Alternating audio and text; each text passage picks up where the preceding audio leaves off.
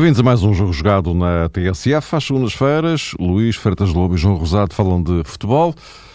Meus caros, bem-vindos eh, e já novo campeão. O Benfica confirmou ontem a conquista do título 33. Benfica campeão nacional. O Sporting, neste fim de semana, no Restelo, confirmou também o segundo lugar do campeonato e a entrada direta na Liga dos Campeões da próxima temporada. Eh, o Futebol Clube do Porto só joga esta noite com o Rio Ave, eh, mas, enfim, à partida eh, confirmará o terceiro lugar e, portanto, Champions, mas com playoff. E depois, no que respeita ao quadro europeu, o assunto também ficou já encerrado porque Estoril Nacional e Rio Ave vão ser as três equipas para a Liga Europa, sendo que o Rio Ave tem a particularidade de registrar a melhor época da sua história não se trata apenas desta porta aberta para a Liga Europa, mas pelo facto também de ir estar presente em duas finais, Taça de Portugal e Taça da, da Liga. Uh, Luís, vamos uh, começar pelo Benfica campeão, obviamente. Uh, já aqui ao longo da temporada vocês tiveram a oportunidade de explicar a evolução e as mutações que a equipa do Benfica foi operando, a caminhada eh, ao longo de uma temporada que nem sequer começou bem, que convém não esquecer que o Benfica chegou a estar com 5 pontos de atraso em relação ao Futebol Clube do Porto e agora sagra-se campeão com uma vantagem eh, significativa sobre o Sporting, que é o segundo, muito mais significativa sobre o Porto, que é o terceiro. E juntando a isto também, até porque depois gostaria que vocês pronunciassem sobre Jorge Jesus.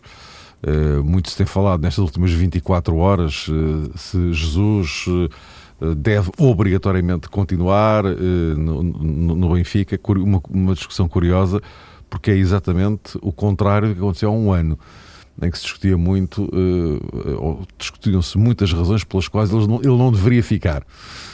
Uh, bom, mas uh, dizia eu, em, antes de, de, Jorge Jesus uh, e Luís, retomando esta questão, o Benfica que depois de ter apostado seriamente no campeonato, grande objetivo da temporada. Esse assunto está arrumado.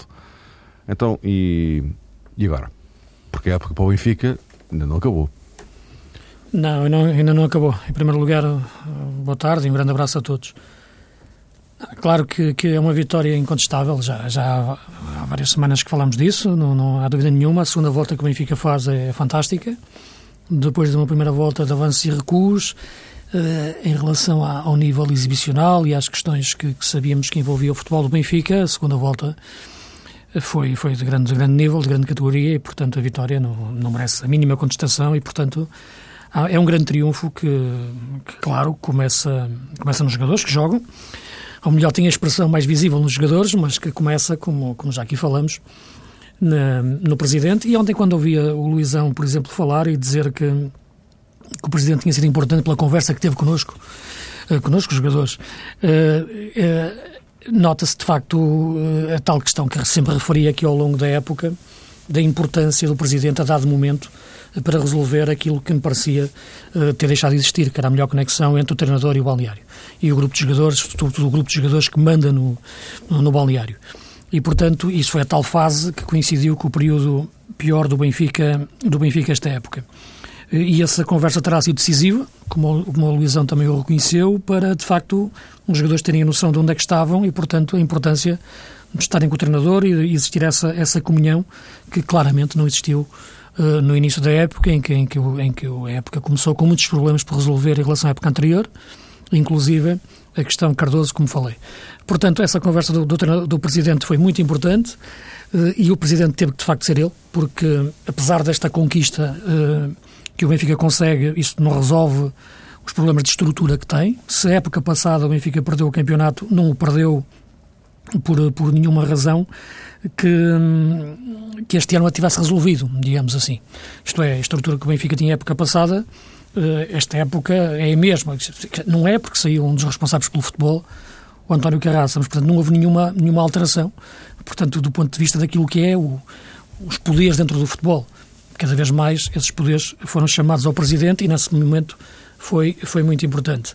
Uh, e na constituição do plantel também foi muito importante. Na, na rede de, de, scouting que o Benfica tem, uh, na relação com, com, vários empresários.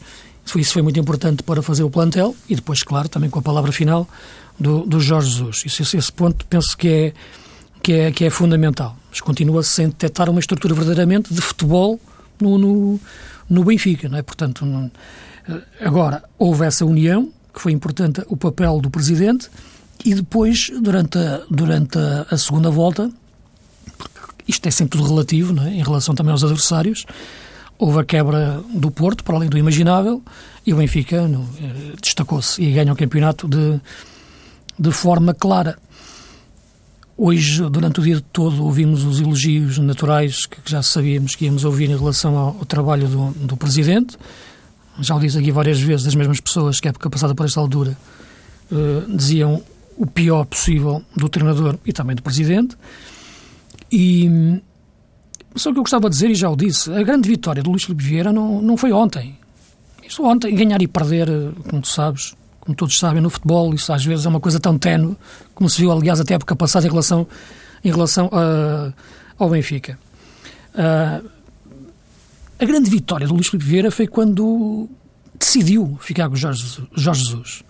Isso, de facto, é que são as vitórias, é quando os homens e os líderes tomam decisões. Quem tem que decidir não tem que gerar consensos. Tem que decidir aquilo que acha mais correto, independentemente de, das vozes que podem andar à volta a dizer o contrário. E, portanto, quando ele aposta no Jorge Jesus, um, e seguindo aquilo que eu acho que foi uma aposta acertada, como naquela altura sempre disse, uh, apostou de facto na, da melhor forma, num, num, treinador que tinha perdido, de facto, na, na, parte final, mas tinha feito um trabalho uh, muito, muito competente a todos os níveis, não é? Porque ainda hoje também ouvia um, um dos notáveis do Benfica dizer o melhor treinador é aquele que ganha. Quer dizer, o bom treinador é aquele que ganha. Dizer, então, enfim, hoje, no nosso campeonato, temos um bom treinador e temos 15 bestas. É? Portanto, no fundo, é um, é um, pouco isso. Não é assim, como é evidente. Bom treinador é aquele que faz uma boa equipa, que põe uma equipa a jogar bom futebol e, no final, a diferença, de facto, é muito ténue entre ganhar e perder, como se viu a época passada, com o gol ao minuto 92, na final da Liga Europa a mesma coisa, e, portanto, futebol é isso. É? Uh, e, e o Benfica, esta época, manteve uh, a, mesma, a mesma equipa técnica, reforçada, do ponto de vista daquilo que foi a tal intervenção a meio, a meio da época, quando as coisas pareciam escorregar, e acaba por, por ganhar um campeonato de uma forma clara.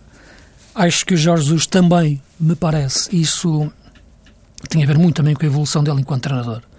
A partir do momento em que chegou ao Benfica, o Jorge Jesus da quinta época é diferente do Jorge Jesus da primeira época ou da, ou da segunda ou da terceira a gestão física que faz do plantel, penso que, que, é, que é diferente, mesmo mantendo a mesma sua equipa técnica responsável pela preparação física, a verdade é que naquilo que foi a conjugação das, das três competições, o Benfica conseguiu fazê-lo melhor esta época. Tu podes dizer, ok, tem melhor plantel. Talvez, mas mesmo com, com mais soluções ou com soluções mais equilibradas ou mais mais semelhantes, uh, conseguiu fazê-lo de forma eficaz quando nos outros anos não o fez. E recordo, recordo que o Benfica perdeu o Matites em, em janeiro. Uh, embora isso, que também, como disse na altura, não iria influenciar muito o Benfica, nem a forma de pensar de Jesus, porque o Feiza encaixa mais na sua linha de jogo e até equilibra mais a equipa em função da forma como o Benfica quer, quer atacar. Portanto, permite-lhe defender de forma mais segura. E, portanto, é uma vitória, é uma vitória clara e agora é, é a Liga Europa. Claro que tem a Taça de Portugal para jogar, tem uma, uma Taça da Liga para jogar. Agora, a Liga Europa é muito importante para o Benfica. Sempre o disse que uma Liga Europa não é para salvar uma época, é para fazer história. E isso deve ser sempre uma prioridade. Embora neste momento compreendo que para o Benfica, neste, ponto da história, em face da hegemonia do Porto e do domínio do Porto, fosse importante ganhar o campeonato e desta forma, mas uma Liga Europa é muito, muito, muito importante. Um, vai já com os Juventus. Penso que aí o sorteio, de facto, na minha leitura, foi, foi o pior possível. Seria melhor, de facto, o Sevilha e o Valência e depois jogar a final frente às Juventus, como é evidente, na minha leitura. Mas. Uh, mas eu penso que, que neste momento a equipa e com a moral que está e com a confiança que está e com a qualidade de jogo que apresenta pode perfeitamente conseguir um bom resultado na quinta-feira e lançar-se para, para, para tentar depois discutir em Turim a, passagem à final. Para Jorge Jesus, esta Liga Europa internacionalmente vale mais que o campeonato.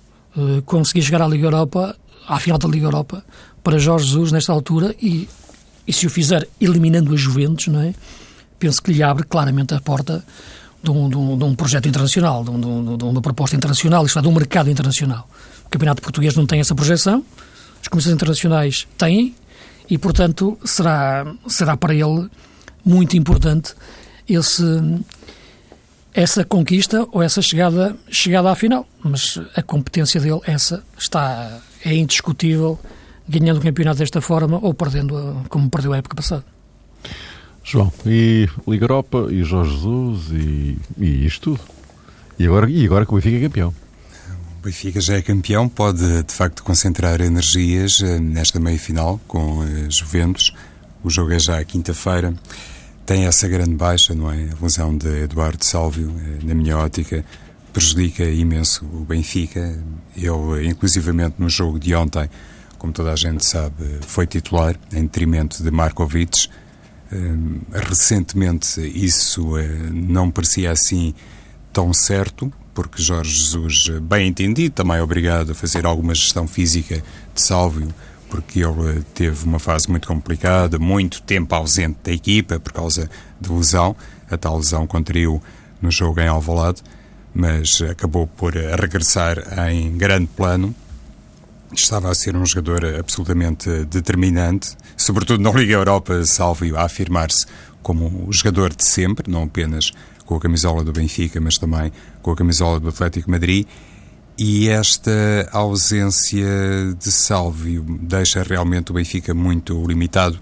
Uh, Markovic é obviamente o nome que soa para o corredor direito, mas a Juventus é um adversário muito poderoso, vai obrigar o Benfica a socorrer-se de diferentes armas e, na minha ótica, era muito importante ter um jogador como Sálvio para poder, enfim, até dentro desse quadro de alternância com Markovic, poder em, dois jogos diante da Juventus marcar a diferença e desequilibrar a balança a favor eh, do Benfica. Eu julgo que hum, neste âmbito ainda o Benfica tem alguma vantagem em fazer dois jogos com os Juventus. Aí não estou assim muito de acordo com o Luís. Acho que é preferível defrontar as Juventus em dois jogos do que propriamente numa final. Ah, sim, repara, Ainda por cima, isso, isso concordo contigo. Jogar só um jogo com as Juventus é mais difícil do que jogar dois. Agora, eu acho que seria preferível jogar com, a Sevilha, com o Sevilha e com o Valência, a quem eu acho que o Benfica é claramente, claramente enfim, é superior e depois chegar à final. Estou a na, na, perspectiva de chegar à final, seria melhor jogar com o Sevilha que o Valência. E, uhum. portanto, eu acho que o objetivo nesta altura era chegar à final. Não é evitar as Juventus. Portanto, era chegar à final. Uh, e depois, epá, para isso acho que seria melhor o Sevilha e o Valência. Com as Juventus é mais difícil, porque é um adversário mais forte que o Sevilha e o Valência. É só a minha leitura é só essa.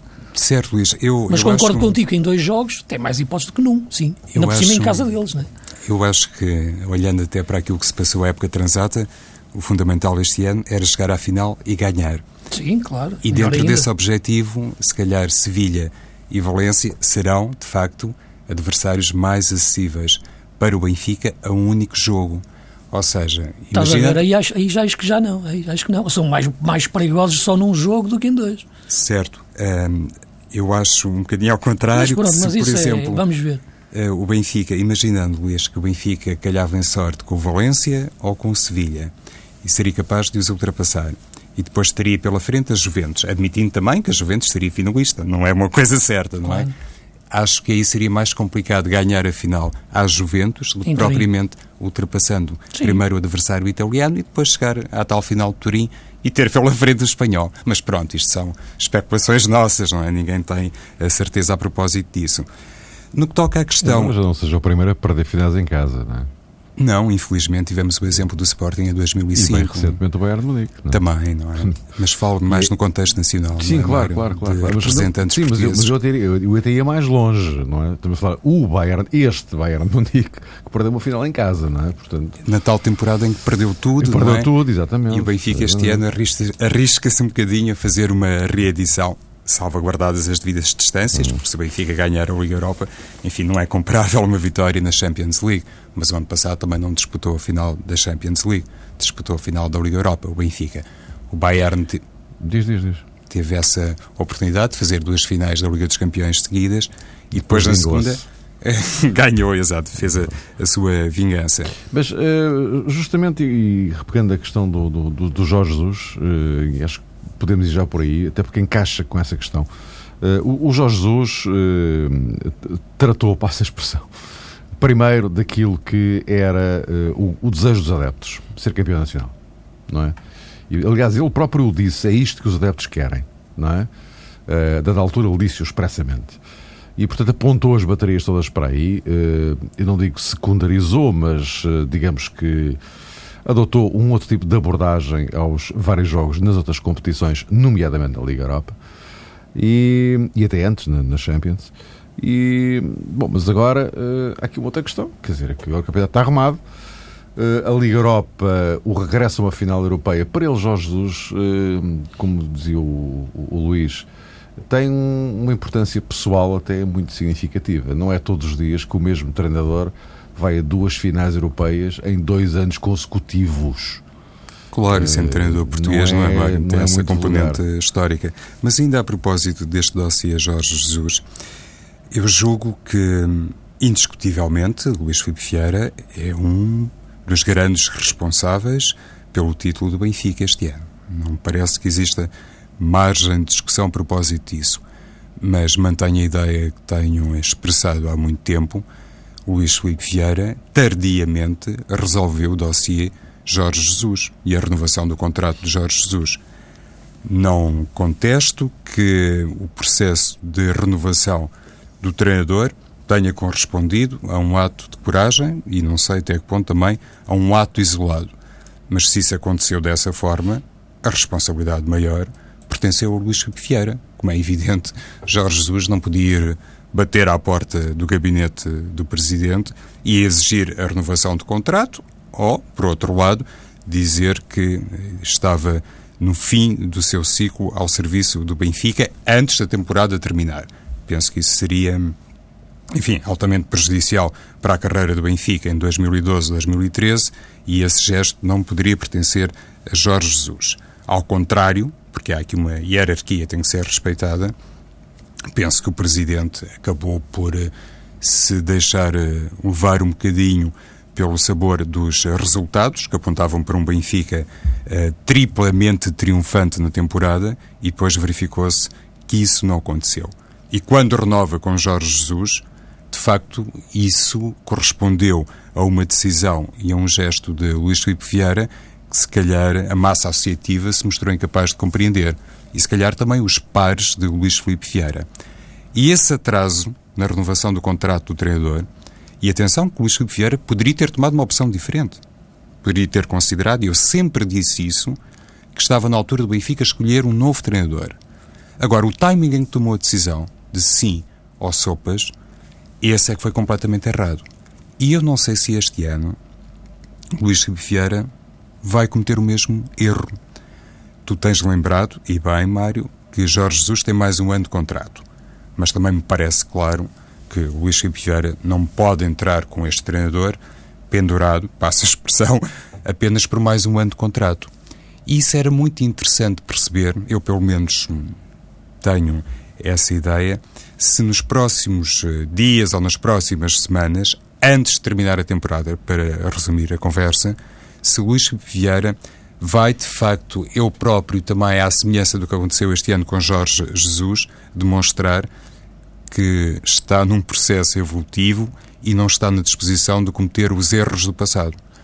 Porque, independentemente daquilo que aconteceu este ano, e há pouco o Luís relembrava que os bons treinadores, enfim, não estão inteiramente dependentes, ou a avaliação que se faz sobre eles não pode estar inteiramente dependente dos resultados com os presidentes é também um bocadinho assim, porque estamos a falar de um clube chamado Sport Lisboa Benfica. Luís Filipe Vieira tem muitos anos de Benfica, não tem assim tantos campeonatos como isso, e independentemente do mérito, que eu não pretendo de maneira alguma beliscar, seria patético se o fizesse, eu acho que é muito importante também, para bem do Benfica e, obviamente, em primeira instância também para bem do Luís Filipe Vieira, compreender que este ano não pode existir esse timing errado de decisão a propósito de Jorge Jesus. E o Benfica teria tudo a ganhar em ficar com as coisas definitivamente esclarecidas antes mesmo da época terminar. Sim, mas isso eh, eu concordo, eu compreendo o que dizes, mas isso, isso encaixa ou, ou, entronca numa, numa questão mais ampla. É perceber o papel de Jorge Jesus dentro do Benfica. O Jorge Jesus está na quinta época no Benfica. Fará a sexta no próximo, na próxima época. Uh, uma renovação, como tu dizes, que seja de dois anos, eventualmente, fará com que o Jorge Jesus projete uma oitava época no Benfica, oito épocas no Benfica. Uh, nesse papel, e pensando num homem, num treinador oito anos num clube, não será só apenas, não poderá ser só, na minha leitura, apenas um treinador. Tem que ser um homem também para pensar a política desportiva do clube, para partilhar essas decisões estruturais junto do, do Presidente. Uh, e, portanto, eu acho que a renovar o contrato com Jorge Jesus, não renovará o contrato apenas com o treinador, mas será quase uma subida na hierarquia dentro do clube. Aí ele passará, terá que ter um papel completamente diferente do que meramente o treinador terá que ser eh, quase um manager, eh, digamos assim. Neste momento nós olhamos para o Benfica e o Benfica não tem uma estrutura de futebol perfeitamente definida. Sabemos que o papel do Rui Costa está um pouco esvaziado em termos de grandes decisões. Sabemos que não há a figura do diretor desportivo. Sabemos que há um presidente, há uma série de conselheiros com o presidente houve, há um scouting bem montado, há empresários e há jogadores que aparecem. Mas não há uma definição dessa política desportiva por parte do treinador, ou partilhada com o treinador. O treinador terá a última palavra em relação ao jogador se quer ou não, no limite, embora depois o Presidente, claro que é evidente, é que, é que decide e passa ao cheque. Uh, a renovar com Jorge Jesus, teria-lhe que dar esse, esse, esse, poder suplementar. Não sei se uh, o Presidente está nessa, nessa disposição, uh, ou se está com essa, com essa vontade. Acho que essa é que é a questão neste momento. Mais do que perceber se Jorge Jesus renova ou não com o Benfica, é perceber o que é que pode ser, o que é que pode ser Jorge Jesus no futuro do Benfica. Porque para ser apenas mais um treinador, apenas ser só treinador, isto apenas só, entre aspas, com muitas aspas, como é evidente, hum, acaba por ser limitado. Acho que ao fim de cinco anos, dois campeonatos, a próxima época tem um desafio de conquistar o bicampeonato, ok, mas ficar só treinador um homem tanto tempo, oito anos num, num, clube grande em Portugal, que seria quase único, não é? Exatamente. Uh, acho que teria que ser mais do que treinador. E teria que o Presidente, portanto, dar-lhe dar partilhar esse poder e, e, e tornar-se, chama-lhe manager, chama-lhe outra coisa qualquer, mas ter outro poder dentro do Benfica. Não sei se essa será a opção, se é essa a intenção de, do, do Presidente Filipe Vieira. Uh, já não temos eh, muito tempo, mas é evidente que a fatia principal desta emissão teria que ser dedicada ao, ao Campeonato do Benfica, como é óbvio, e também a tudo aquilo que uh, ainda uh, há para lidar por parte do Benfica até ao final desta temporada, uma vez que está nas outras frentes todas também. Vamos só olhar agora o, o caso do Sporting, que está confirmada a presença na Champions de forma direta. Enfim, nada que surpreenda, face àquilo que já há algumas semanas esta parte era uh, previsível. João Rosado, enfim, formalmente a época não acabou, mas de facto para o Sporting já acabou, porque não, não tem mais nenhuma competição. mas o grande objetivo, que era regressar à Liga dos Campeões, esse está, está atingido. Agora, é se calhar já há tempo de começar a olhar para a frente, não é? E definir um, o discurso, definir a filosofia, definir os objetivos. Não por acaso, Mário, estou a falar no plural, porque o objetivo para a próxima temporada já foi de facto definido. Bruno Carvalho já disse que o Sporting vai assumir a candidatura ao título nacional. Se isso será uh, suficiente, penso que não. Que os adeptos do Sporting, e não vou aqui retomar a questão da Liga dos Campeões, porque penso que de alguma forma já pormenorizei a minha análise, não apenas uh, em direção do Sporting, mas também da generalidade dos clubes portugueses ou dos três grandes, mas independentemente daquilo que forem as expectativas para a Liga dos Campeões, os adeptos do Sporting esperam que a equipa seja capaz no próximo ano ter também um bom comportamento, por exemplo, na Taça de Portugal e na Taça da Liga, imaginando que, enfim, continuará a ser uma competição a merecer também a credibilidade e empenhamento por parte dos principais clubes portugueses. Sim, ainda houve a taça da Liga, logo se fará. Pronto, eu estava aqui com outras palavras a tentar dizer uma coisa parecida com essa, Mário. Mas eh, isto para dizer que o Sporting, ao fim e ao cabo, criou realmente uma responsabilidade para o próximo ano. Autoresponsabilizou-se, com mérito, com competência e com capacidade de trabalho. Os adeptos do Sporting na temporada 2013-14 esperam que a equipa seja capaz de se afirmar e, em certo sentido, também tenho a opinião que este fator surpresa que se criou este ano, ou de que beneficiou o Sporting, correndo um bocadinho por fora, uh, naturalmente está esbatido. E esse aspecto é que deve, obviamente, preocupar e ser uh, significante no estabelecimento de tal política desportiva e dos objetivos para a próxima temporada. Porque julgo que muita gente concordará com isto. O Sporting, dentro de campo, conviveu bem com essa ideia de que era claramente um outsider, que a equipa, entre aspas, só estaria obrigada a fazer melhor ou se quisermos, muito melhor do do que a temporada transata. Este ano, para fazer melhor do que o segundo lugar, naturalmente é a conquista do título que emerge como objetivo primordial, mas não só.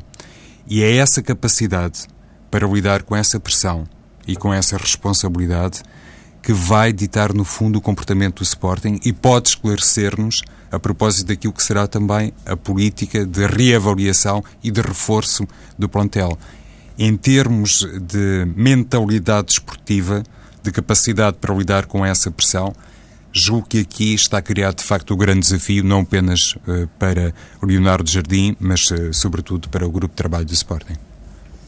Luís, este enfoque já apontar para, para, para a frente. Em relação ao Sporting, eu penso que a questão é, é relativamente simples, digamos assim. Eu penso que conseguiu superar esta época, que era, que era o grande, grande desafio, depois da, da situação complicadíssima que o clube tinha ficado desportivamente e financeiramente, agora vai enfrentar um desafio, um nível superior desse, desse desafio, que é assumir de forma mais clara a luta pelo primeiro lugar e uma dimensão europeia com Champions. Portanto, não acho que a equipa vá, vá sentir a pressão, ou o grupo sentir a pressão, acho que não vai ser por aí o problema. A questão é simples porque eu acho que tem a ver com o reforço da equipa ao reforço do plantel. Uh, é possível o Sporting conseguir fazer isso, está em condições de fazer isso em face às tais questões financeiras, que acredito que continuam a, a, a limitar o clube. Essa é que é, é que é a questão. Aqui há tempos o, o Presidente referia, até, até fez uma quadra, um verso numa das casas, não é? falando sobre o novo Sporting e o velho Sporting, que o novo Sporting é feito de jogadores, já não tem vedetas, não é? Mas a verdade é que não é que sejam as vedetas, mas são as estrelas, os jogadores que fazem a diferença. O Sporting está em condições de comprar jogadores, contratar jogadores agora que façam a diferença. Estes jogadores conseguiram equivaler-se, de facto, em muitos momentos ao Porto, não é? Conseguiram ficar à frente do Porto, equivaler, superiorizar-se. Conseguiram fazer um excelente, um excelente campeonato, mas é evidente que depois são as grandes estrelas, os grandes jogadores que fazem a diferença. Basta ver, por exemplo, em relação ao Benfica. O Sporting está a 7 pontos do Benfica. Um, se olharmos para os confrontos entre eles, o Sporting perdeu o jogo na luz. É? Se, eu tivesse ganho, estaria a um ponto neste momento. Seria menos 3 para o Benfica, mais 3 para o Sporting. Uh, esteve longe de sequer de conseguir discutir o jogo. É? Faltou o William Carvalho nesse dia e o Jardim disse logo que a equipa não foi a mesma. No jogo da primeira mão, da primeira volta, perdão, empatou e o, quando, quando, estava a fazer uma grande exibição e o Markovic de repente faz um, um grande gol em que finta 4 ou 5 jogadores do Sporting. O Sporting não tem um jogador para pintar 4 ou 5 homens e fazer um gol. Às vezes são esses jogadores, chamam-lhe vedetas, estrelas, mas são jogadores que fazem a diferença que ganham campeonatos, sobretudo esses jogos decisivos. O Sporting está em condições de conseguir adquirir dois, três jogadores desses. Essa é a grande questão. Se estiverem em condições disso, eu acho que podes falar num Sporting a assumir-se claramente como candidato ao título desde o início da época. Se não tiverem condições de, para, para o fazer, necessariamente que terá que ter uma, uma, uma época com uma, com uma expectativa criada semelhante a esta. Eu acho que não deve falar mais do que deve, deve manter uh, estes níveis de, de, de, expectativa. Tem um treinador que sabe ter os pés no chão, tem conseguido ter sempre um discurso coerente ao longo da época e mesmo nesta fase final, sempre o disse que candidato ao título da próxima época, ou lutar pelo título de forma clara, só reforçando o plantel, criando condições para isso, foi o que ele disse, e portanto a questão que se coloca é se o Sporting terá ou não condições para isso, uh, em termos de, de orçamentais. Essa, essa é que é a questão. Embora às vezes faz-se bons negócios e consegue-se com menos orçamento fazer plantéis para lutar pelo título, também é verdade, mas não é o mais comum, como, como todos sabemos. Portanto, uh, a expectativa é essa. Uh, meus caros, o Porto vai jogar daqui a poucos uh, minutos. Uh, falaremos certamente do Porto na próxima semana, até já depois de encerrar, digamos, este, este ciclo que tem a ver com, com os Dragões. se vocês conseguirem, no minuto, dar a vossa impressão, nomeadamente em relação ao Rio Ave, falaremos sobre a Europa, o conjunto europeu-português para a próxima semana. mas sobre o Rio Ave, acho que o, o João fazia aqui questão de dizer uma coisinha. Sim, só para enaltecer hum, aquilo que é óbvio, não é? O mérito de Nuno Espírito Santo. Eu recordo-me que há dois anos uh, tínhamos comentado aqui e eu tinha traçado essa expectativa a propósito de nomes uh, que prometiam imenso no plano técnico, não apenas uh, Nuno Espírito Santo, mas também Marco Silva, o próprio Paulo Fonseca. Aquilo que Nuno Espírito Santo fez este ano Lá está também um pouco na sequência do trabalho de segundo ano eh, de Marco Silva, representa um dos aspectos que por vezes é um bocadinho esquecido, na minha opinião, quando se fala sobre futebol em Portugal e tem a ver com a qualidade da orientação técnica. E aqui o que gostaria de sublinhar, além do, do óbvio, tem a ver com o discurso de Nuno Espírito Santo, a forma como lida hum, se quisermos, eh, sempre da mesma maneira, com as vitórias e com as derrotas, porque tenho a sensação quando escuto o Nuno Espírito Santo, que é uma pessoa que se preocupa sempre em dar um sentido pedagógico às suas palavras e não resvala, eh, enfim, para aquele discurso eh, típico de outras eh, personagens. E isso, para mim, é sempre de merecedor de grande elogio. Luís, não sei se tens algum sublinhado, senão fechamos. Sim, em relação ao Rio Ave, só todos os elogios em relação àquilo que foi a carreira nas duas taças, eh, sobretudo a forma como o Nuno montou a estratégia para esses dois jogos, como motivou a equipa, tal tática emocional, e, e isso, claro, que, que agora o vai levar também a sonhar para os jogos, do, as finais, contra, contra o Benfica. Um, o Marco Silva também, claro, grande trabalho no, no Estoril, o Manuel Machado, parece que é de outra geração. Uh, ou pelo menos há sempre aquele conflito de gerações, acho que não faz sentido. Trabalharam no mesmo tempo de vida, na mesma época, e conseguiam um grande trabalho uh, no Nacional. Outra questão era analisar bem como é que são estes treinadores, de, estes treinadores de estas equipas pequenas. São sensações, é verdade. O Estoril em 14 jogos em casa ganhou 6, o Rio Ave em 14 ganhou 2. E é preciso ver bem e encaixar bem como é que isto, como é que isto funciona, o treinador de equipa pequena a destacar-se a este nível porque isto parece uma contradição, mas não é. Mas não temos tempo para falar sobre isso. Não, mas para a semana temos pontas para pegar. Até para a semana.